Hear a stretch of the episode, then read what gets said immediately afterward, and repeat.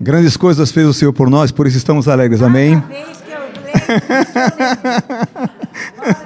Não, é um prazer. É uma, é, é, eu estava como passando um filme na minha cabeça.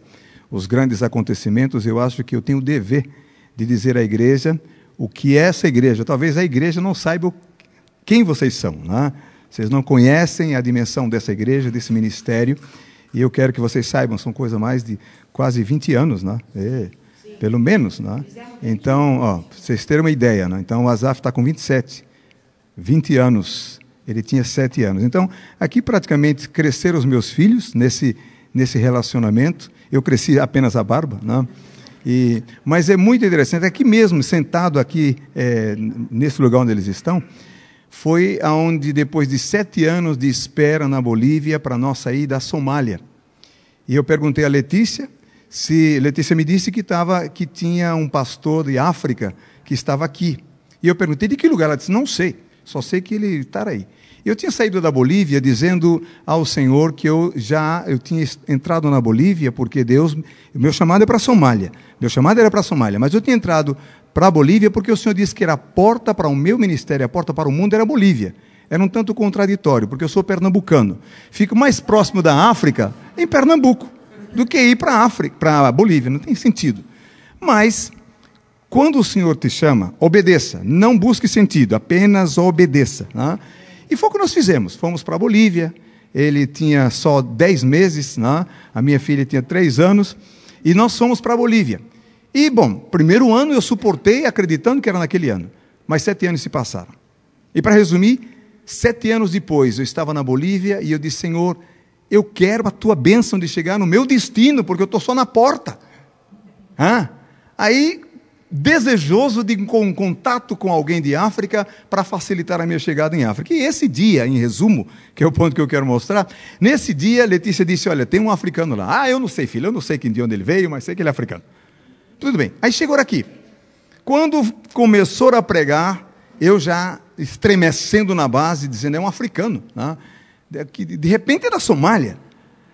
O senhor tinha me dito lá na Bolívia que é o próximo passo de porta em porta, primeiro era Bolívia, depois a porta era Quênia, que eu não podia entrar diretamente na Somália, porque foi exatamente nos anos 92, 91, 92. Eu já é, é, é foi do, nos piores conflitos, 90, 91, 92, era impossível entrar na Somália. E o senhor tinha confirmado que a porta era, era, era Quênia. E eu tinha dito, vejam bem essa palavra, a bênção, eu, Senhor, quando vai chegar a minha bênção? Bom, veio aqui o africano que nunca mais tivemos contato com ele. É. Aí ele esteve aqui, aí ele disse: Olha, falou com o tradutor, né, está no folheto da nossa missão, a foto dele comigo e aqui. Eu não tinha nem barba, tinha cara mais de jovem, né, 20 anos atrás. Né? Aí o que acontece? Aí eu aqui sentado, dizendo, dizendo: Senhor, eu tenho clamado por essa bênção, eu preciso, já fazem sete anos. Ah, eu acho que nem Jacó vai suportar, né? Sete anos aí esperando. É. Aí eu sentado, e ele foi se apresentar, ah, uma, uma missionária é, que estava traduzindo ele, também amiga de vocês, que eu não me lembro do nome agora. Sabe o que ele disse? Meu nome é Tchatcha. Não é o Tchatcha. Aí ele disse: Meu nome é Tchatcha, que na minha língua significa, e apontou para mim: A bênção chegou. Aí eu estremeci. Bom, em resumo, ele abriu os contatos. Nunca mais vi esse homem. É um doutor, um teólogo que mora nos Estados Unidos, mas ele abriu a porta para nós chegarmos na África ou no Quênia. Daí que nós chegamos na Somália, daí foi onde nós levamos a missionária Heidi Vick, Fizemos um trabalho de quase 19 anos intensivo com ela lá. Eu fui por duas vezes, mas ela continuou, passou por experiências, se casou, foi assassinado seu esposo. Hoje é uma, um, um, um, documental que foi feito por um diretor dos Estados, do, do, dos Estados Unidos. E, bom, quando eu estava na segunda viagem, que é importante para vocês saberem o que é essa igreja, isso era em conexão aqui e aconteceram coisas aqui. Muito bem, quando nós voltamos, eu estava na Suíça, subi uma torre de é, é, é, mirador, como mirador pode ser? É, é mirante, não, um mirante. Subi naquela torre com quase 100 metros e levantei as minhas mãos e disse: Deus, Europa, África espera, mas Europa está morrendo. Manda homens de Deus para orar pela Europa. Prepara servo de Deus para trabalhar na Europa. Clamava, chorava. Aliás, chorar é, para mim não é, não é, difícil, né? É, não, não chora, não. não. Continuo chorando, né? Eu não chorei, mas até o final a gente chora. Ah, para vocês lembrarem. Aí o que acontece? Eu clamava ao Senhor, voltei. O meu, sempre meu retorno na casa de Letícia, né? voltávamos ali, era a nossa casa, minha, minha casa, tu casa, não? Tu casa, minha casa, não? Tá, minha casa, tu casa. Aí o que acontece?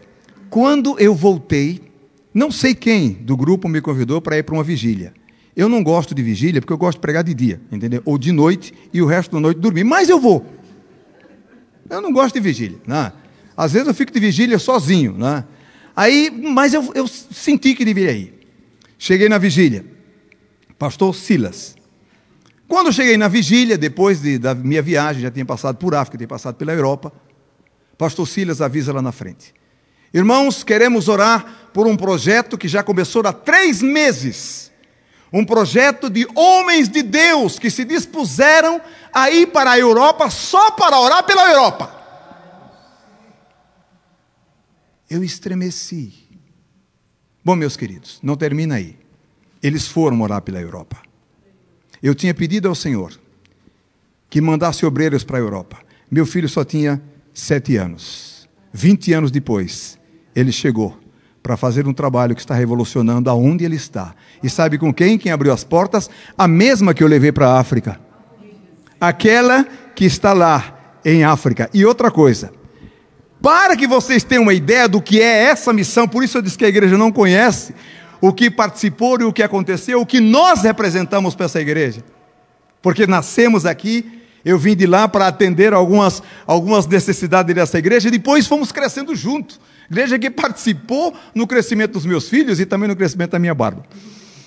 Aí o que acontece? Essa missionária que perdeu o esposo em Sudão, nossa missionária, treinada na nossa escola de missões lá na Bolívia que daqui nós saímos, alguém da igreja de Letícia me levou a uma igreja aqui próximo, aonde a rei de Vicky fez contato comigo e disse: Eu quero ir para a Somália. Eu falei: O caminho é Bolívia. Se a porta para mim foi lá, para você também. Se quiser, vai para lá. Treinei ela lá.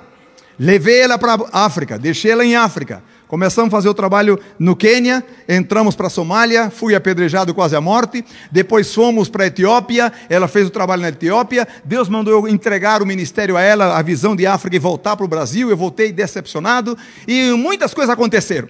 Bom, no assassinato do esposo dela, tinha foi fundado um hospital no Sudão por dois alemães, um casal de alemães também no campo de missões, que reestruturaram hoje o melhor hospital de, de, de Sudão, foi reconstruído, reestruturado por esse casal. Só que, no momento que houve o assassinato do Colin, o esposo da Heidi Vick, um homem de Deus, um é, é, bermudense, né, dessa ilha inglesa, esse bermudense foi assassinado. E, naquele momento, esse casal de alemão apoiou a Heidi Vick em tudo em todas as coisas. Mas o fuzilamento foi grave porque sangrou muito, foi, foram muitos tiros, foi um fuzilamento. Incendiaram o jipe e escapou só ela, ela com de sete meses de gravidez, escapou ela e o motorista. E ele não aguentou, não sobreviveu. E esse casal que trabalhava no Sudão, esse casal de alemão, alemães, eles deram todo o apoio. Bom, a história é rápida, vou contar rápido porque é longa. Esse casal, depois de voltando para a África, para a Alemanha, a esposa faleceu. A, es, a, esposa faleceu e antes de falecer, muito amiga da Rei de Vick, disse Rei de Vick, você não pode deixar meus filhos desamparados. Eu parto para a eternidade e você cuida da minha casa. Se casou com ele. Voltou para a Alemanha depois de 19 anos. Hoje ela tem a Shekinah, que estava com sete meses quando o filho, quando o esposo foi fuzilado. Né? E tem mais quatro filhos desse casal. E quando tudo estava, parecia que nós estávamos distante outra vez, nos unimos com todas as forças no trabalho em Alemanha. Né? Então meu filho foi para lá, desde, já fazem seis meses, agora veio para o Brasil para é, é, pedir o seu para a solicitação do visto mais longo para permanecer na Alemanha. Eu vim da Bolívia exatamente para isso. Mas todas as coisas que estão acontecendo na, na, no mundo de missões, a Paula fazendo um trabalho extraordinário também. E todas essas coisas que o mundo já conhece, o nosso ministério, o nosso trabalho. O mundo tem assistido o filme, várias organizações, inclusive Jocum, conhece o filme. O filme do grande acontecimento é um documental, um documentário, um documentário desse, desse acontecimento. Portanto, é só para dar uma informação pequena a vocês do que tem acontecido e partiu daqui muitos acontecimentos. Quando eu voltava de África, nós vimos aqui primeiro. Né?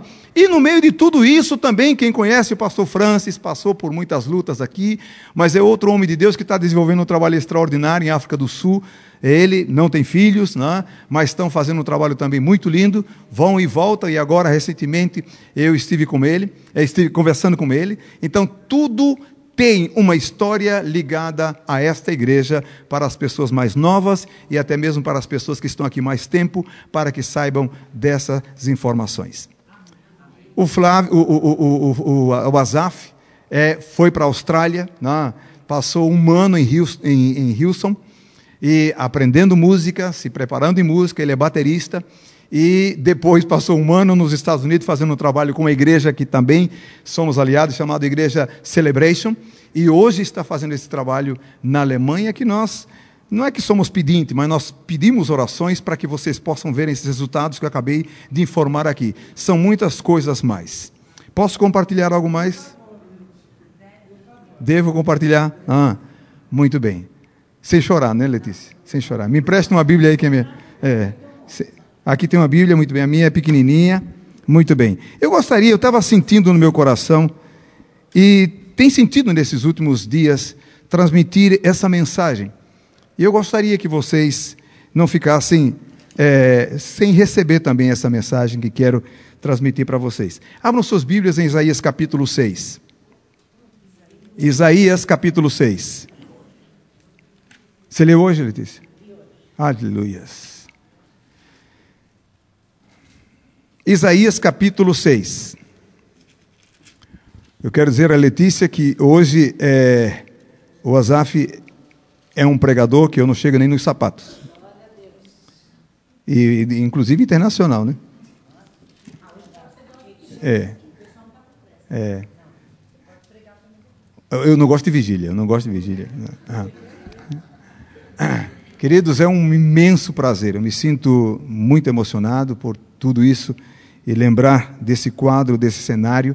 Azaf e Gemima. Gemima é ministro de louvor também na Bolívia. O nosso grupo que recomeçamos fazem três anos. Já estamos trabalhando de casa em casa e continuamos cortando árvore, né, trabalhando é, do mesmo jeito, a mesma vida, correndo né, e fazendo o trabalho que nós fazemos missionário. A nossa saída do Brasil foi muito interessante. Eu tinha pousado em Campo do Jordão, coisa que vocês também não sabem e o Senhor nos mandou, Deus nos expulsou do Brasil de volta. Né? E, por incrível que pareça, é, eu clamava ao Senhor para que o Senhor nos abençoasse na pousada, porque o objetivo da pousada que viemos foi exatamente levantar sustento para os nossos missionários, o que não conseguimos nem nos sustentar. Conseguimos quebrar facilmente. Né? Mas não foi só de derrota, e eu disse que eu não sairia do Brasil derrotado, Letícia. Eu não sairia. E nós tínhamos uma pousada com sete lugares, uma pousada bem localizada no Capivari, em Campo do Jordão. Mas a crise estava difícil porque eu, eh, os gastos da pousada era praticamente eu pagava aluguel e não cobria.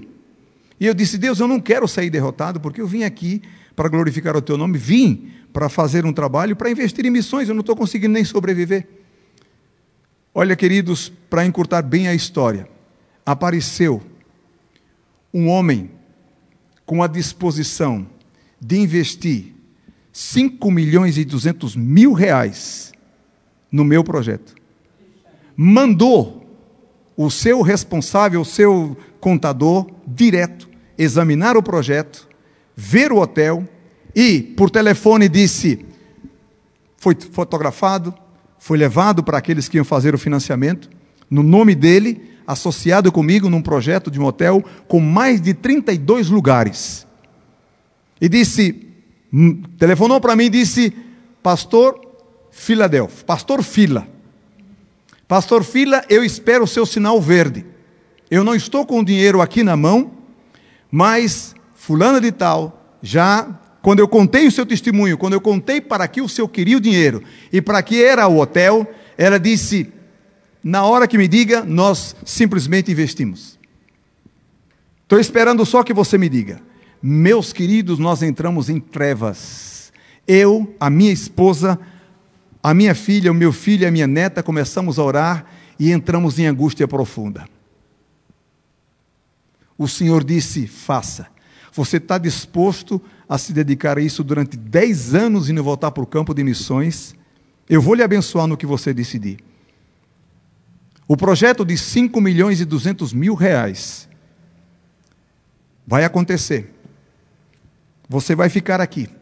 Você vai trabalhar como nunca você viu na sua vida. Você vai até investir na vida de missionários. Está disposto a pagar isso? Gememos, choramos, rimos, nos desesperamos e não estávamos dispostos. Não, Senhor, não estamos. Então, muito bem. Feche tudo. A Bancobras, eu trabalhava com a Bancobras. Quando eu comentei com a Bancobras, já um cliente e um contrato de um ano, com prêmios, com muitos privilégios. Na mesma semana chegou a responsável da Bancobras, a que fez o contrato conosco, e disse ao Filadélfia: o senhor não pode fechar essa pousada. O que é que o senhor precisa? Eu falei: preciso de investimento, eu preciso ter mais dinheiro aqui. Ela disse: olha, a Bancobras lhe oferece mil é, diárias. 500 diárias de uma vez e outras 500 para que o senhor faça investimento. Só não quer que o senhor feche essa empresa. Naquele momento nós precisávamos 70, dava mais de 70 mil reais. Era suficiente para dar um impulso. O senhor disse: fecha tudo e volta para a Bolívia. Para mim, voltar para a Bolívia era o mesmo que ficar em Jerusalém. Imagina, depois de toda, todas as lutas, depois de passar anos trabalhando na Bolívia, me cansei de boliviano. Queria mais lá. O Senhor disse: volta para a Bolívia. Era mesmo que, o, que, que os discípulos voltarem para Jerusalém. Era um cenário não muito agradável. Mas tínhamos que voltar para a Bolívia. E, meus queridos, saímos não derrotados, saímos sim nesta tremenda luta e voltamos para a Bolívia. Quando voltamos para a Bolívia, eu posso declarar isso, Letícia. A glória do segundo templo foi melhor do que a da primeira. O que está acontecendo hoje na Bolívia, os irmãos não têm ideia, mas nós vamos contar em uma outra oportunidade. No ano em que morreu o rei Uzias, eu vi o Senhor sentado sobre um alto e sublime trono, e as orlas do seu manto enchia o templo. Os serafins estavam acima dele, cada um tinha seis asas, com duas cobriam o seu rosto os, é, os seus rostos, e com duas cobriam os seus pés, e com duas voavam, e clamavam uns aos outros, dizendo: Santo, Santo, Santo é o Senhor dos exércitos, toda a terra está cheia da sua glória. Repito: Santo, Santo, Santo é o Senhor dos exércitos, toda a terra está cheia, não estará, está cheia da sua glória. Os umbrais das portas se moveram como a voz do que clamava, e a casa se encheu de fumaça. Então disse eu: Ai de mim! Que vou perecendo, porque sou um homem de lábios impuros e habito no meio de um povo de impuros lábios, e os meus olhos viram o Rei, o Senhor dos exércitos. Mais um dos serafins voou para mim, trazendo na sua mão uma brasa viva que tirara do altar com uma tenaz, e com ela tocou a minha boca, e disse: Vê, isso tocou os teus lábios e a tua iniquidade foi tirada e purificado o teu pecado. Depois disto ouvi a voz do Senhor que dizia: A quem enviarei e quem há de ir por nós? Então disse: Eis-me aqui. Eis-me aqui, envia-me a mim. Então disse ele: Vai e diz a este povo: Ouvis de fato e não ouvi, entendeis, e vedes em verdade, mas não percebeis. Só feche os seus olhos por um instante. Se você declarar que você vai sair daqui diferente, os céus vão ouvir. Mas se você não declarar nada, nada vai acontecer. Então isso vai depender de você. Sabe o que diz o livro de Jó? Determinas tu alguma coisa te será feito. Se não determina, não acontece nada. Então você pode determinar. Deus Todo-Poderoso, eu te louvo, Senhor, por voltar à minha casa, Senhor. Essa casa onde foram tantas glórias, tantas lutas, sim, Lutas que estivemos juntos, meu Senhor, algumas que estivemos separados. Mas, ó Pai Celestial, sem dúvida nenhuma, podemos reunir todas essas coisas, todas essas experiências e dizer: vale a pena servir a Jesus. Vale a pena servir a Jesus. Te louvo, Pai Celestial, porque posso falar do meu legado, dos meus filhos na obra, Senhor, da minha família fortalecida em Ti e do nosso desejo ardendo cada vez mais no nosso coração de fazer missões e de, nos, de sermos gastados como velas, sim, queimando, queimando, mas não sair do seu lugar, se derretendo, mas continua e fortemente iluminando o que pode ser iluminado. Te louvamos, Pai Santo, por tudo. Em nome do Senhor Jesus. Amém e amém.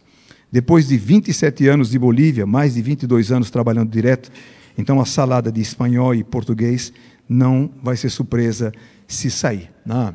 Então a gente de repente começa a perder o nosso, nosso próprio idioma. E é interessante que eu, na Bolívia, ainda sou estrangeiro, no Brasil também. Né? Na Bolívia, eles cismam que eu sou espanhol. Eu entro no táxi, não dizem que eu sou brasileiro, que eu sou espanhol. No final das contas, descobrimos que nós não temos mais identidade. Né? Porque aqui somos estrangeiros, né? a gente conversa com o pessoal, o pessoal pergunta, e, né? e lá também somos estrangeiros. Graças a Deus, porque nós temos uma terra para onde vamos, onde todos nós estaremos, na eternidade.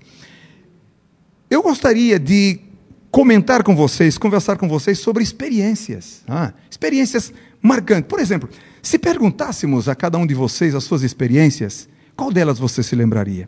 Aquelas mais terríveis, e algumas delas que a gente chora de angústia, algumas delas, segundo a psicologia, que a nossa mente trava. A gente nem quer falar delas. Bom, seria difícil se eu perguntasse da sua pior experiência e você tivesse a coragem de dizer, com detalhes. Porque fazemos questão de perder os detalhes quando nós temos uma experiência não muito agradável. Quando a experiência é gloriosa, tem um risco também. A gente pergunta, como foi sua experiência com Jesus? Maravilhosa, maravilhosa. E que mais? Maravilhosa. E você engancha, nós enganchamos e não sabemos nada mais. Passa a ser uma experiência bonita, mas não sustentável, porque falta detalhes. Alguns anos atrás, uma experiência que prometo que não vou querer chorar. Uma experiência que eu vivi dentro de um cinema. Eu deveria ter sete, ou dez anos, pelo menos. Eu estava assistindo um filme era um filme livre. E de repente, alguns moleques, alguns garotos, soltaram uma bomba. E aquele senhor chamado juizado de menor, o primeiro que ele pegou, ele levou, fui eu. Expulsou do cinema. Pá! Eu tive tanto ódio daquele homem, que se o olhar matasse, ele não ficaria vivo, seria fulminado naquele momento. Eu não lembro do filme, perdi alguns detalhes. Mas eu lembro daquela figura que realmente fez algo injusto. Os meninos mais espertos, a prova disso é que pegaram a mim. E geralmente não se pega, não pega de nenhuma maneira os mais espertos, pega os mais bobos no meu caso. Eu saí, voltei para minha casa, indignado, e dizendo: Ah, se eu tivesse a oportunidade de matar esse homem, eu faria. Terrível isso. Alguns anos depois, não muitos, cinco anos depois, eu me converto ao Evangelho. E eu me converti de madrugada. Às sete horas da manhã eu estava na rua pregando. Eu ia fazer 16 anos quando isso aconteceu. E eu disse: Deus, depois dessa, dessa experiência extraordinária que o Senhor encheu o meu vazio, eu quero dizer para todas as pessoas que o Senhor pode fazer isso na vida de qualquer um que abra o espaço para que o Senhor possa encher o seu vazio. E dizia às pessoas. Eu não conhecia a Bíblia, mas eu dizia para as pessoas que só Jesus poderia encher o seu coração. Bom, comecei, estudava no colégio católico. Falei para o sacerdote que eu ia pregar na igreja. Minha primeira pregação foi o maior fracasso da minha história. Eu segurei o nariz e não saiu nada. Olhei para o público, parecia que todos queriam me matar de uma só vez, de tanto medo que eu tinha. Mas fui me desenvolvendo. Um dia, pregando no rádio, já era conhecido naquela cidade de Garanhuns, onde nasceu Lula, mas o Lula não nasceu em Garanhuns, nasceu em Caetés. É longe. Eu provo isso. Já vou dizer isso para vocês, para vocês já não começar a jogar pedra. Não. Aí o que acontece? Eu fui ficando conhecido no programa de rádio e um dia um pastor disse: Olha, estará pregando na nossa igreja um pregador, o pregador Filadelfo. E muitos ouviam a minha voz e estavam lá. Achei foi muito interessante, uma experiência que foi interessante que eu estava sentado, né? E de repente duas mocinhas muito bonitinhas estavam fazendo uma desenhando a mim, dizendo: Você conhece ele? A outra disse: Não, não conheço, mas a minha mãe disse pela voz dele, ele é um homem com pelo menos 1,80m por aí. Não, tal. Mas você não conhece? Não. Aí a outra disse: Não, eu também não conheço ele, não. Mas dizem que ele é muito lindo. Ele tem os olhos azuis. Azuis, verde, não sei. Eu nunca sei a cor da cor dos meus olhos. Preto não é. Aí eu sentado ali do lado, eu estava parecendo um abacate. Eu era aquela, aquele terninho verde, né? bem bonitinho, parecia um abacate ali. Meus queridos, primeiro eu senti a alegria de ter 1,80m. Depois a alegria de eu ser muito bonito. Né? Depois a tristeza da realidade. Quando o pastor disse: Olha, o pregador Filadelfo, quando chamou, que eu levantei daquelas duas meninas, a cara de decepção delas. Foi o meu tema de pregação. Eu disse: é assim que conhecemos a Deus. Com 1,80m, com os olhos verdes, nunca sabemos que Ele está do seu lado. Daí eu preguei. Naquele dia, meus queridos, essa experiência foi assim. Preguei, ministrei nas vidas. Quando fui para abençoar as vidas que haviam aceitado Jesus, e era uma multidão, era uma igreja pequena, ou melhor dizendo, uma igreja grande para aquela época, mais de 500 pessoas. Sabe quem estava naquela multidão? O juiz. Aquele homem que eu queria matá-lo, morreu. Porque ele, aquele, quando eu olhei para a cara dele, ele não sabia quem eu era. Eu não podia jamais esquecer. Quem bate, esquece, né? Não é verdade? Quem apanha, não. Depois de algum tempo, eu pude falar para ele isso. Mas naquele momento eu já não queria matar mais ninguém. Experiência que a gente gosta de contar. Algumas delas não. Mas nós temos aqui uma experiência que está esclarecendo cada detalhe. Ele começa a colocar aqui uma marca, ele diz: No ano em que morreu o rei Uzias, eu vi ao Senhor. Então é interessante ver os detalhes que esse homem começa a descrever dessa experiência gloriosa. Você não saberia contar uma experiência gloriosa que você teve com Deus? Agora vamos ver de que forma, como esse homem viu a Deus. A palavra do Senhor, eu não sei se ele era profeta já, Está escrito aqui no livro dos profetas, mas não sei se ele já era profeta. Acredito que não. Aí diz a palavra: Eu vi o Senhor sentado sobre um alto e sublime trono. Ele viu todos esses detalhes. Viu que Deus estava sentado. Quando a gente está emocionado, quando a gente está entusiasmado com algo, nós não fazemos muita diferença de sentado em pé. Só vimos só conseguimos ver uma luz, mas ele viu em detalhes. Viu o Senhor assentado sobre um alto e sublime trono, e as orlas do seu manto enchia o templo. Quem normalmente conhece esses detalhes é mulher. A mulher vê todos os detalhes. A minha esposa, quando pergunta as coisas, diz: Meu amor, como foi a viagem? Bem. E como Terazaf? Bem. E como encontrou o pessoal lá em São Paulo? Bem. E que mais? Tudo bem. E resumimos tudo. Esse homem está olhando detalhes. É importante dizer que o entusiasmo, o impressionante de ver a presença de Deus pode obscurecer vários detalhes. Mas ele aqui vê tudo. E vai detalhando mais. Os serafins estavam acima dele. Cada um tinha. Eu quero que vocês entendam que ele poderia dizer que os serafins estavam lá. Mas ele não disse só assim. Ele disse que estavam acima dele.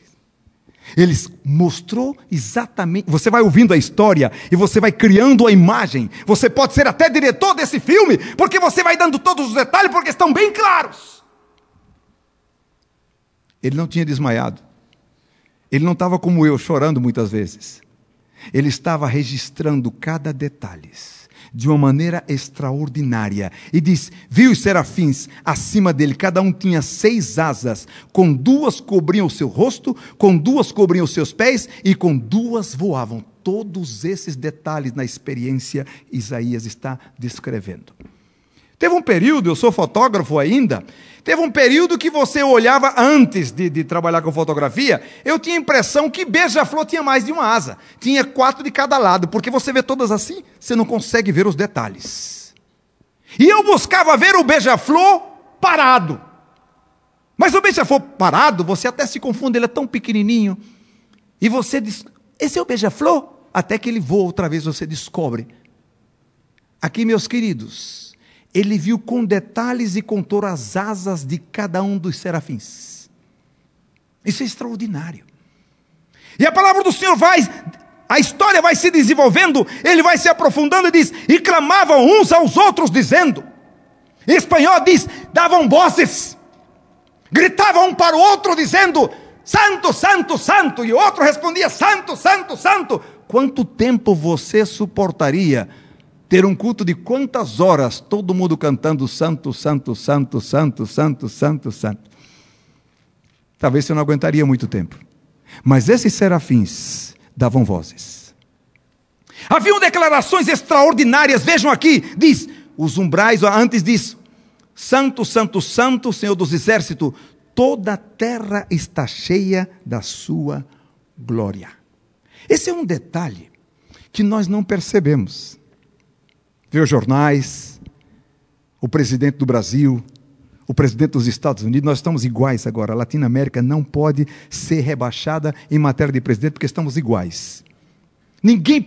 Todo mundo me xingava. Ah, você está naquela Bolívia onde o índio é presidente. Eu falei, você está naquele país onde o outro também é presidente? Então, não vamos falar mais nada. Porque estamos iguais. Eu estava na Bolívia ainda quando realmente o presidente bom e poderoso era Chávez. Foi piorando para Maduro. Mas agora ninguém pode reclamar o que estará acontecendo. Eu me lembro quando Evo assumiu a presidência, todos estavam indignados: como é que um índio vai governar esse país? Meus queridos, um detalhe que Isaías passa para nós aqui e ele ouviu dos serafins. Ele estava emocionado com todas as coisas que aconteciam. Sem dúvida nenhuma, a manifestação desses serafins cantando Santo, Santo, podia, de alguma maneira, desvirtuar esse acontecimento, ele perder alguns detalhes. Mas ele preservou, guardou esse detalhe e ele disse: Toda a terra está cheia da sua glória. Você tem visto a glória de Deus todos os dias? Não, né? Talvez não. Talvez não. Mas aqui está dizendo que toda a terra não diz que estará, diz que está cheia. Bom, sigamos. Os umbrais das portas se moveram. Eu tenho ouvido vários pregadores, vários pastores, e a gente é saudosista, pode ser essa expressão? Saudosista. Ai, meu Deus. 42 anos que eu prego o Evangelho. Que maravilha, 42 anos atrás, quando eu me converti. 32 anos que eu sou casado. Ah, como éramos românticos quando nos casamos. Que triste, né, queridos? Eu agora mesmo analisava, eu fui no centro da cidade com meu filho, passei no Largo do Café, onde tinha um pão francês, um sanduíche, um cachorro quente com caçulinha, que era uma coisa extraordinária, já não existe mais isso.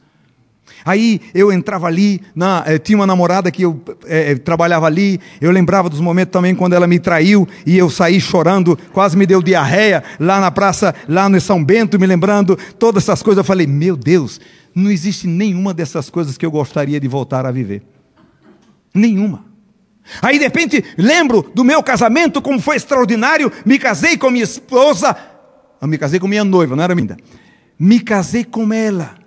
Era extraordinário os, os primeiros dias, os segundos, os, os meses, dois, três meses, um ano. Mas não existe nada mais extraordinário como agora, depois de 32 anos. Eu me lembro as experiências que eu vivi quando me converti ao Evangelho, pregava na rua, subi nas praças e pregava, ficava na porta do cinema pregando. Mas, meus queridos, eu não gostaria de voltar a esse tempo, porque o que eu tenho visto hoje tem sido extraordinário e muito mais extraordinário. Eu não tenho saudade desse tempo. Ele existe como experiência. Quando eu começo a lembrar da experiência que eu tive aqui com vocês, é extraordinário, mas eu não gostaria de voltar, Letícia. Porque voltar essas experiências voltaria também às lutas, então muitas coisas não dá certo, não é? Então é melhor a gente ficar com as coisas boas daqui para frente. Mas a minha pergunta é: você já viu os umbrais das portas se moverem? Será que Deus não faz mais nada dessa natureza? Será que nós, isso passou, ou nós não conseguimos ver? Quando nós saímos com uma... Agora todo mundo fotografa, né? Por isso que eu mudei de ramo. Continuo sendo missionário, porque como fotógrafo a gente passa fome, todo mundo tira foto. É, é. Missionário, mas o missionário já estava acostumado a passar fome. já está acostumado. Agora, o que acontece? Nesse exato momento, por que, que nós não estamos vendo isso? O fotógrafo, ele chega num determinado local, eu acho até engraçado quando tirei algumas fotos de África e mesmo da Bolívia. Meu Deus, que lugar lindo! Aí eu disse: Olha, é melhor a gente ir lá, porque esse lugar, essa, essa toma é bonita, mas o lugar não é tão bonito assim, não. É apenas a forma como nós olhamos, não é? Eu fiz uma exposição de fotografia numa região na Bolívia e fiquei emocionado porque um velhinho de setenta e poucos anos parou diante e ficou radiante com a foto que estava lá. E eu fui chegando próximo e ele disse: Que lugar mais lindo! Os olhos, os olhos dele começaram a lacrimejar e ele disse: Ah, quem me dera ter idade para poder conhecer esse lugar. Aí eu parei junto dele e disse: O senhor é de onde? Ele disse: Daqui, de Santiago de Tiquitos. E quantos anos? O senhor, o senhor sempre viveu aqui? Sim. E onde é o seu terreno? Em tal local. O senhor sabia que essa paisagem é onde o senhor passa todos os dias durante os seus 70 anos, desde que o senhor era pequenininho? Eu vou dizer para o senhor onde é o local. É assim, assim. É... Aí o velhinho chorou de verdade. Ele nunca tinha visto essa paisagem. Eu fiz a exposição e todos do local estavam pensando que era de outra parte, porque todos estavam vendo bonito. Por que, que nós não vemos a glória de Deus? Por que, que nós não vemos os umbrais das portas se moverem? Por que, que nós não vemos essa fumaça da presença de Deus? Por quê? Acabou a fumaça? Porque Deus não faz estremecer mais as portas, os umbrais das portas. É não, meus queridos. É que o nosso foco não é o foco que Deus gostaria que tivéssemos. Estamos focados em alguma outra coisa. É por isso que nós não vemos. Sigamos. É porque ele está contando a sua história que está ficando impressionante. Então, disse eu, ai de mim. Depois de ver tudo isso, Vê todos esses acontecimentos. Até então ele está relatando a você. Agora ele começa a sentir algo extraordinário, porque as portas se moveram, os umbrais das portas se moveram, houve uma fumaça, houve algo extraordinário. Olha, olha a sequência dos acontecimentos. Agora, meus queridos, ele diz: Ai de mim. E a primeira coisa que ele disse, talvez seja a última coisa que nem sequer nós lembramos. Sabe por que depois de sairmos de um culto não acontece nada? Porque nós não precisamos de nada, a não ser de uma oração pelo gato que está doente, né? ou para o meu filho que entrou na universidade e que não estudou, mas quer ter a bênção de ter bons exames. E assim, eu fui pastor muitos anos, e sou ainda. Então, aqui deixa bem claro a posição desse homem de Deus. Ele dizendo: ai de mim, que vou perecendo, porque sou um homem de lábios impuros. Nós estamos comemorando os 500 anos da reforma. E quando se fala da reforma, não, se, não pode. Tem outros. Mas quando se fala da reforma, há outros reformadores. Qual é o primeiro nome que vem nos seus lábios? Lutero. Hã? Tem outros. Tem outros que contribuíram. Mas o nome Lutero é o mais fácil. É a mesma coisa quando você diz assim: vamos falar dos doze apóstolos, começa aí. Ninguém começa a não ser por Pedro, Tiago e João e para às vezes, não é? Você não lê mais nem a sequência. É a Tomé também, né? Lutero era um homem de lábios impuros. Lutero abria a boca, se não estivesse dando aula de teologia, você não gostaria de ouvir o que ele dizia, porque tinha boca suja. Era professor. E era um costume, inclusive. Está aí meu filho para esclarecer que até hoje os alemães cristãos têm uma boquinha que nem água sanitária limpa. Mas esse profeta aqui diz algo para nós muito interessante. Esse detalhe, não sei se vocês começaram a dar crédito aos detalhes que ele está dando. Ele foi vendo as coisas e foi, nós fomos criando uma imagem desse acontecimento. Vamos lembrar algumas coisas. Ele viu o Senhor sentado no alto e sublime trono. Ele viu as vestes do Senhor, ele viu os serafins e viu a posição, ele viu quantas asas tinham os serafins, ele viu todos esses acontecimentos, ele viu como eles louvavam, ele viu a declaração que ele fez, dizendo: toda a terra está cheia da sua glória, é muitos detalhes. Então, agora também, ele está dizendo algo interessante. Quando ele viu os umbrais das portas tremerem, quando ele viu aquela fumaça encher o templo, ele conta um detalhe para nós Sou um homem de lábios impuros. O que você faria com essa experiência? O que mudaria você com essa experiência até aqui? O que aconteceria na sua vida? Se eu pergunto aqui a vocês, se você teve experiência com Deus, você vai dizer que sim. Você não lembra muitos detalhes, mas você vai dizer que sim. Mas eu trabalho, quando eu cheguei na Bolívia, fui trabalhar com narcotraficante, não era, não trabalhava fazendo tráfico. Eu trabalhava trabalhando na vida dos, dos familiares do narcotraficante. O único contrabandismo que eu fiz foi de Bíblia para Djibouti, Somália, Somália francesa. Mas eu trabalhei com esse tipo de gente um dia. Eu perguntei, eu falei da experiência com Deus. E um traficante de drogas disse: Eu também tenho experiência com Deus. Qual foi a experiência que você teve com Deus? Não aconteceu nada? Sim, sim, sim, pastor. Tive, tive uma experiência extraordinária com Deus. Talvez melhor do que a minha que a sua. Ele estava em São Paulo, estava trazendo drogas aqui. Quando ele chegou num determinado local em São Paulo, no Brás, foi denunciado por alguém e a polícia veio atrás dele a narcótico. E ele ali naquela situação como estrangeiro clamou a Deus, e a Virgem Maria também. E disse: Me livra disso, eh, Virgem Maria e Senhor, e disse todos os santos que ele tinha em mãos. Mas eu sei que foi Deus que me livrou, disse ele. Subi numa árvore. A polícia estava com um cachorro farejando. E Deus me livrou. A polícia não me encontrou e Deus, eu tive essa experiência com Deus, e eu ouvindo, que extraordinário. E o que foi que aconteceu com você depois? Ah, da outra vez eu tive mais cuidado, trouxe droga. Teve experiência com Deus ou não teve? Teve. Eu era pastor de uma igreja em São José dos Campos, alguns anos atrás. Mais de 30, sem dúvida. Era solteiro. De repente, na madrugada, alguém pula um muro da minha casa, atrás do pastor que trabalhava com viciados em drogas, eu mesmo. E eu assustado, mas estava ali. A polícia estava perseguindo o elemento. E ele buscou o pastor, Filadelfo, para se refugiar.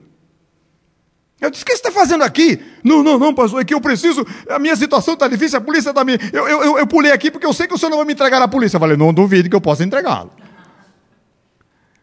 Aí eu disse: Mas o que, que você está fazendo aqui, rapaz? Que que te... Ele disse: Olha, aí disse que ele tinha uma protetora, mostrou uma tatuagem de uma virgem no peito. E eu disse: Como é o nome dessa virgem? Essa é a virgem dos ladrões. E tem uma virgem também que protege ladrão? Aí ele disse: Só Deus, pastor, faz isso. É minha experiência com Deus. O Senhor poderia me entregar. E eu pulei aqui. Ele não me conhecia. É que alguém deu notícia para ele que esse pastor protegia os bandidos. Olha a informação. Você já teve experiência com Deus? Você conta muitas coisas de experiência com Deus. Você sabe que você teve a experiência com Deus. Mas o que mudou na sua vida? Isaías teve experiência com Deus. O que mudou na vida de Isaías? Ele está contando os detalhes do que ele viu. Se nós pararmos por aqui, é fantástico todas as coisas que nós estamos ouvindo do profeta. Ele deu todos os detalhes. Ele olhou na perspectiva feminina, analisando cada detalhe, as vestes, aonde estavam os serafins, o trono, se ele estava sentado, se ele estava em pé, o que disseram os anjos, mesmo naquele volume extraordinário, glorioso, dizendo santo, santo, santo, ele percebeu o detalhe. Ele percebeu também que as portas se moveram, o que nós muitas vezes não vemos. Ele viu também a fumaça enchendo o templo, ou o local. Mas ele viu também a sua condição. A palavra do Senhor diz claramente: então disse eu, ai de mim, que vou perecendo. Aquela experiência estava deixando esse homem de uma maneira terrivelmente terrível, porque ele estava perecendo, disse ele. E disse: ai de mim. Eu quero que vocês analisem comigo um detalhe, porque diz assim: Porque sou um homem de lábios impuros e habito no meio de um povo de impuros lábios, e os meus olhos viram o Rei, o Senhor dos exércitos.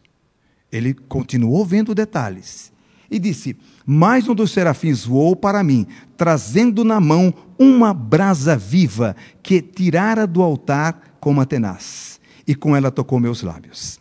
Agora veja mais: com ela tocou os meus lábios, e toda a iniquidade foi tirada, e purificado o meu pecado. Depois disso, ouvi a voz do Senhor. Vocês perceberam um detalhe dessa história? Vocês perceberam que traficante também pode ter tido experiência com Deus? Vocês perceberam de que você também teve experiência com Deus? Mas vocês perceberam que ter, ver a glória de Deus, não é ouvir a voz de Deus? Vocês perceberam que só conseguimos ouvir a voz de Deus quando nós ouvimos a voz do nosso fracasso, quando nós analisamos o nosso quadro caótico, quando nós reconhecemos os nossos pecados? Eu conheci pregadores, grandes homens de Deus, viram milagres, são profetas, falam de prodígios, a grande pergunta é: por que depois de tudo isso esse homem caminhou desta maneira? Porque as experiências que eles tiveram não foi suficiente para que eles reconhecessem os seus pecados para ouvir a voz de Deus. Eu sou capaz de declarar com todas as forças. Não confunda experiência com voz. Em África, meus queridos, eu fiquei impressionado com as declarações de muçulmanos falando do que viram, e eu não tenho dúvida que era Deus se manifestando. No deserto de Atacama, no Chile, eu tive experiências gloriosas. Fui arrebatado no deserto. Eu vi meus queridos cachorros falarem para mim, um cachorro falou para mim, sentiu mais claro a voz de Deus do que eu.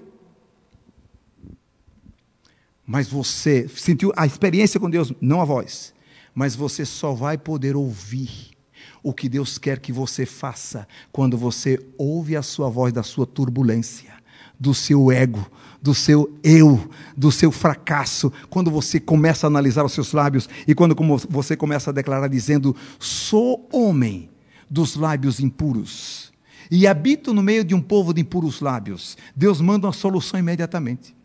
Deus manda os serafins as brasas estavam tão quentes que anjo não tinha problema de pegar as, as brasas com a mão, mas teve que pegar com a tenaz. O pecado do sujeito não era tão fácil assim. Havia muita contaminação. Mas até então, ele só pôde ouvir a voz de Deus, ouvir a particularidade de Deus. Sabe, todas as vezes que eu analiso esse assunto aqui, eu vejo esse espetáculo juntamente com o profeta. Mas daqui a pouco, sabe o que eu vejo? Eu vejo Deus se sentando lado a lado, dando uma tocadinha assim, depois dos lábios purificados, e disse: agora, olha lá, você percebeu tudo isso? Você viu como está São Paulo? Você viu como estão as igrejas? Você viu como estão os governantes? Hã? Você viu? E agora? A quem enviarei? Quem há de por nós? Eu vejo Deus sentado do nosso lado. Aquele Deus que ele viu a glória de uma forma extraordinária. De repente, esse cenário se aproxima. E por que não se aproximou antes? Porque enquanto nós não cuidamos dos nossos próprios pecados, enquanto nós não reconhecemos as nossas próprias falhas, vocês sabem, está sendo preparado um livro que vai ser lançado, se já foi lançado. O livro aonde justifica todos os seus pecados. Não é culpa sua. Há um catálogo. Já está sendo imprimido ou já foi imprimido, se eu não estou atualizado. E todas as coisas, se você bate na sua esposa, é que você tem um distúrbio quando criança. Se você apanha da sua esposa, é porque você também tem um distúrbio de apanhar. Se você. Justificativa para tudo. Aquele texto bíblico que diz: queixe-se cada um dos seus, está interpretado dos dos outros. Aí o que acontece? Eu não vou buscar a Jesus, eu vou buscar o livro para dizer: olha, eu me encaixo desse aqui. Enquanto isso acontecer, nós vamos ouvir, vocês estão ouvindo igrejas evangélicas, católica e espiritista, macumbeiro. Eu estou dizendo para vocês, meus queridos, são 42 anos ouvindo, trabalhando num país ainda dominado pelo Império Inca, com mentalidade incaica. E sabe, todas essas pessoas contam experiências. Trabalhamos no local onde a idolatria domina. E quando conversamos com uma pessoa que foi lá para a Santa e que caminhou de joelho um par de quilômetros, o que ela conta é estarrecedor. Aí nós muitas vezes, como servo de Deus, isso, isso é mentira, isso, isso, isso não existe. Não, não é mentira não, é verdade. Quando você conversa com um muçulmano, dizendo que teve uma experiência com Deus, que Deus se apresentou a ele, não é mentira não, é verdade. Quando você conversa com a prostituta dizendo que alguma coisa extraordinária ela viu, ainda que continuou na prostituição, não é mentira, é verdade. Deus não vive se escondendo por aí, para que todas as pessoas não possam ver a sua glória. Toda a terra está cheia da sua glória. Agora, ver todas essas coisas não muda a sua história, porque você não consegue ouvir a voz de Deus. E ouvir a voz de Deus é ouvir a particularidade que Ele quer passar para você, Ele quer dizer para você o que Ele quer. Deus compartilha conosco todos. Sabe por que eu estou em missões? É por isso. Sabe por que eu não aceitei a proposta de ficar no Brasil? Por isso. Sabe por que essa pastora continua aí, depois de tudo que eu sei que ela passou? É por isso. Nós não podemos sustentar a igreja contando os milagres, exaltando profetas, não tenho nada contra eles. Eu também sou profeta. Mas a minha vida não se estrutura em cima das experiências que eu conto. A palavra do Senhor deixa bem claro aqui. De que só depois da purificação dos lábios do profeta, aí ele deixa bem claro. Então disse eu, ai de mim, preste atenção nesse ponto que vou perecendo, porque sou um homem de lábios impuros e habito no meio de um povo de impuros lábios, e os meus olhos, meus, meus olhos viram o rei e o senhor dos exércitos. Mais um dos serafins voou para mim, trazendo na sua mão a brasa viva que havia tirado com tenaz. Com ela tocou os meus lábios e disse: Vê, isso tocou os teus lábios e a tua iniquidade foi tirada e purificado o teu pecado. Depois disso, em espanhol disse: Então então, depois disso ouvi a voz do Senhor que dizia: A quem enviarei? Poderíamos passar toda a noite. Não sei se você aguentaria escutar Spurgeon, cinco horas de pregação. Hã? Eu, quando comecei a pregar, pregava duas horas, mas descobri que eu ficava sozinho. Todo mundo ia embora. Aí eu preferi baixar para uma e meia, continuavam indo. Aí agora é light, cinco minutos, senão abusa os clientes, né? Pode ir, irmãos, que eu continuo pregando. Mas eu gostaria que nessa noite você recapitulasse isso. Você lembra de Abinadab e de Obed-edom? Claro que não, né? Mas já ouviu falar, né? Vocês conhecem não? Não, né? Mas está na Bíblia. Abinadab. Obed... Nome bonito, né? Quando você tiver um filho, põe assim. Abinadab. Mas não é. Veja, são dois nomes diferentes, né? Abinadab é um, Obededon é outro. Cuidado para não misturar os nomes como eu faço. Mas a arca permaneceu na casa de Abinadab 20 anos. Você lembra daquela historinha de que, que tá, é, um, é um ministério novo no Brasil né? e no mundo? É o ministério do carro novo. Né? Como se transportar a arca? Carro novo. Você pega uma junta de bois, manda fazer um carro novo, põe uns ratinhos de ouro, né? umas úlcerazinhas de ouro também, porque essa é a doutrina dos filisteus. Né? Os filisteus fizeram isso, fizeram carro, porque eles não sabiam. Davi entra na onda. Davi, o rei Davi, o homem segundo o coração de Deus, mas deu uma mancada que, puxa vida. Aí se entusiasmou. Ah.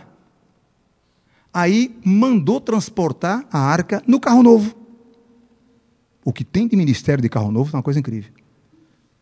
Essa arca estava, passou 20 anos na casa de Abinadab. O filho de Abinadab, Us, quando a arca começou a se mover, tocou na arca. Sabe o que aconteceu com a arca? Nada, mas com ele morreu na hora. Morreu na hora. E o rei Davi se entristeceu. 20 anos a arca na casa de Abinadab e o seu filho não sabia que não podia tocar na arca. Quantos anos faz que você é membro dessa igreja? Quantos anos faz que você conhece o poder de Deus? E quantos anos faz que você continua acompanhando o carro novo? Depois, meus queridos, depois você lê a Bíblia e vai saber do que eu estou falando. Depois você vai ver que Davi reconheceu que a arca do Senhor só pode ser conduzida como o Senhor determinou, não através de carro novo. Aí a arca ficou na casa de Obededom. Três meses. Ele foi abençoado em tudo. Ah, olha, foi tão extraordinário que o pessoal começou a dizer: Davi, esse homem está sendo abençoado demais. Aí Davi providenciou tirar a arca de lá. Quantos anos faz que você conhece a Jesus? Quantos anos faz que você sabe que Deus é poderoso? Nós ouvimos aqui o testemunho da irmã, que ouviu de um profeta que foi curada. É extraordinário isso, né, irmã? Mas, irmã, um dia, eu orei por uma senhora, que o médico mandou ela morrer em casa. Eu fosse eu, fosse eu, eu dizia assim: me deixe morrer onde eu quiser. Se eu quiser morrer aqui, eu morro. Eu quiser, não me mande morrer em casa. Mas ela foi morrer em casa. E nessas horas, quando tem esses pepinos, chama o pastor, Letícia, especialmente, chama lá. O médico disse que a pessoa não tem mais como viver. Vai morrer em casa. Mas a família que nunca se lembrou do pastor para orar para que médico deveria ir, agora lembra. Quando não tem mais saída, vamos lembrar do pastor. Aí vai, coitado do pastor, ai meu Deus. Se o médico já disse que ele vai morrer, o que, é que eu vou fazer lá? Cheguei lá, a mulher fazia assim, semi-morta. E o, os dois, o casal, o filho e a nora, chegaram assim e disseram, pastor, ela já ela veio aqui para morrer e, mas o senhor pode orar por ela, ela pode ver. Mas se ela veio para morrer, deixa ela morrer em paz. Não é problema. Mas se eu vim para orar, eu vou ter que orar. Orei. Eu confesso aos irmãos que eu orei, dizendo: Deus está aí. Eu sei que a saúde é, é uma promessa tua, uma bênção tua, mas está aí. Em nome de Jesus, faz essa obra. Voltei para minha casa. No outro dia de manhã, alguém tocou na porta cedo da manhã. Era o casalzinho. Eu falei, eita, morreu. Morreu. E sem dúvida nenhuma, não é culpa do médico, é minha. Mas diz, o senhor não, minha mãe, minha mãe morreu. Estou frito, eu já fui. Chegando lá, e eles sério ainda, não estavam não tavam me vendo sério. Só quando eu cheguei pertinho deles, aquele abriu um sorriso. Pastor, aí eu disse, tem, tem salvação para mim ainda. A minha mãe está fez o café da manhã, se levantou da rede, está curada. Você sabe o que mudou na vida dessa mulher? Nada. Nada. Ela queria uma foto do Filadélfia para acender vela para ele. Não mudou nada. Ela contava para todo mundo que um homem de Deus orou por ela e que ela foi curada. Mas não ouviu a voz de Deus. Eu preguei para ela, não ouviu a voz de Deus. Quantos anos faz que você tem experiência com Deus? Sabe, meus queridos, eu já fui apedrejado, fui deportado, fui roubado pelos mais próximos, fui rejeitado pelos próprios parentes. Já passei de, não diria de tudo, mas de todas as coisas que eu passei. Eu conheço pessoas no mundo que passaram 300 mil vezes mais e não mudou nada. Quando eu fui apedrejado em África, algumas delas que perderam membros, e não aconteceu nada. Então, o meu sofrimento, as minhas experiências, não é mais do que a de ninguém. Agora, as experiências que eu vivi, eu as conduzi, tratei de levá-las a uma área onde me mostre o que está mal em mim, para que eu possa dizer: Senhor, sabe de uma coisa? Eu tenho uma boca muito suja, ou eu procedo desta forma. E olha, Senhor, eu vi a tua glória, e eu não posso ficar assim. Estou perecendo, Senhor. E nesse exato momento, os serafins vão fazer alguma coisa, porque Deus quer falar com você. Feche os seus olhos. Eu não sei qual é a sua condição. Eu não sei quantas experiências você já teve com Deus. Mas só quero dizer uma coisa para você. Enquanto não purificar os seus lábios, enquanto você não reconhecer os seus erros, não, pastor, mas tanto tempo que eu estou na igreja. Igreja não é antídoto para pecado. Não adianta você estar na igreja você pode terminar de ler a Bíblia e amassar a Bíblia na cabeça do seu marido. A mesma Bíblia que você lê.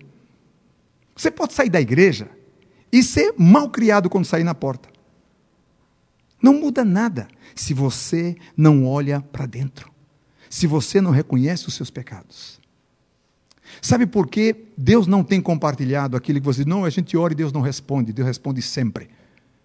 Deus não está ocupado para não te ouvir. Ele não encolheu sua mão. São os nossos pecados, as nossas iniquidades, como diz Isaías 59, que fazem separação entre nós e Deus. Nesta noite, você quer continuar contando as experiências ou você quer ouvir a voz de Deus? Se você quiser ouvir a voz de Deus, ele vai dizer: e agora? Quem irá por nós? Quem vai ao vizinho? Quem vai ao meu colega de trabalho? Quem vai ao meu colega de escola? Você com os lábios purificados, você não vai só ver a glória de Deus. Ele sentado, as vestes dele, os serafins, você vai ouvir a voz de Deus. Nesta noite, os serafins continuam com o carvão encendido, aceso, com o carvão aceso, para purificar seus lábios. Agora, é necessário ter lábios para ele purificar. E só depois, de repente, você não entendeu nada que eu disse. Mas eu tenho certeza de uma coisa: se você deixar purificar seus lábios, como um filme, Deus vai permitir que você entenda. Porque eu cheguei como fantasma e tive a oportunidade de ministrar na sua vida aqui. Eu, Letícia, quando estava saindo, falei para o Azaf: vamos ver se a gente consegue chegar lá. Azaf disse: pai, mas está tarde já, o culto deve começar às sete. Aí descobrimos que era oito e meia. Eu fiquei inquieto e comecei a estremecer. Comecei a ter medo de vir. Asaf disse, pai, se o senhor vai, vamos, vamos, filho, vamos. Disfarcei um pouco e tive medo de vir. Você quer seus lábios purificados? Com seus olhos fechados? Eu só gostaria que você ficasse em pé e dissesse assim: Senhor, eu quero ouvir a tua voz. Eu não quero só contar as maravilhas, porque todos podem contar a mesma coisa. Eu quero os meus lábios purificados. Já existe um ministério de profetas. Estão abrindo uma fábrica nova fábrica de profetas. Vai ser profetada por todos os lados. Vão estar se chocando.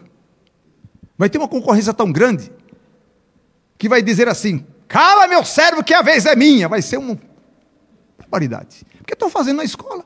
Vão dar diploma, você vai sair com diplominha de ministério profético. Coitado do seu pastor. Vai ter que ter um par de orelhas a mais.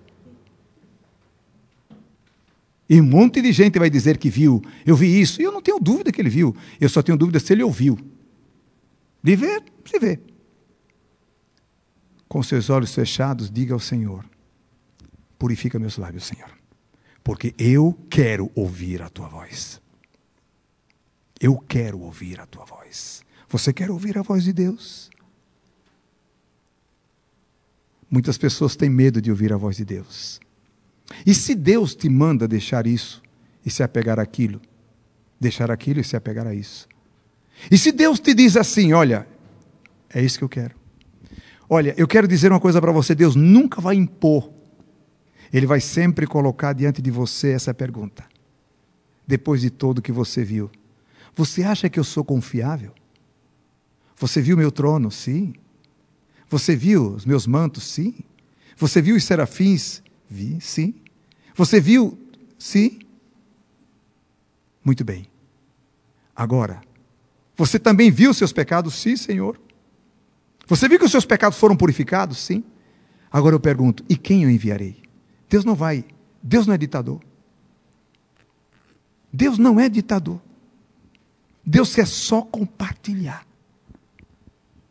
Deus só quer dizer a você como ele está sentindo a respeito do seu irmão ou a respeito da sua própria vida? Por que, que você não está prosperando? Já também existe a escola de prosperidade. Cuidado com o Moro. Há muita gente prosperando por aí. Cuidado. Cuidado com o Lava Jato. Não é essa prosperidade. Quando nós ouvimos a voz de Deus, Ele vai dizer quando e como. Meu Senhor, eu quero colocar em tuas mãos essas vidas que aceitaram esse desafio. Eles sim, Senhor, reconhecem, todos eles têm experiências extraordinárias. Já mesmo quando se falava de línguas, está comprovado historicamente. Arqueólogo, eh, os arqueólogos descobriram fatos. A história diz também de que muitas pessoas falavam línguas e eram pagãs. Era do paganismo. Também havia profetas.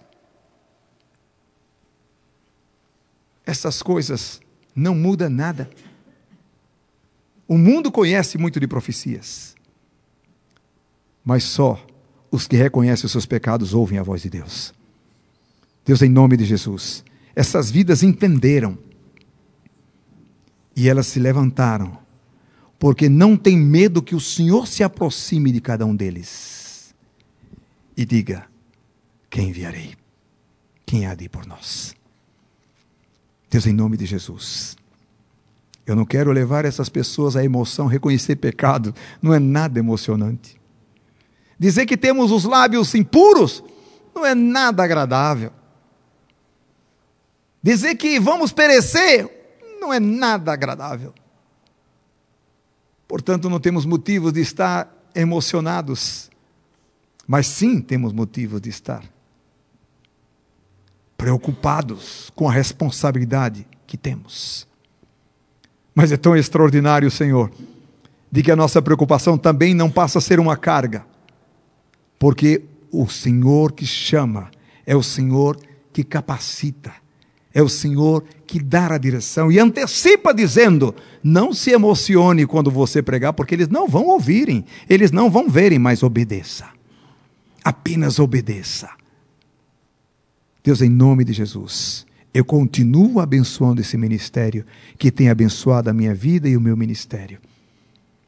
Eu, Deus, estou aqui nessa igreja para dizer que nós não fomos negligentes da confiança que recebemos porque continuamos pregando, continuamos ganhando almas, continuamos avançando sem mudar as nossas metas, estamos nos desgastando na obra de expansão do teu reino.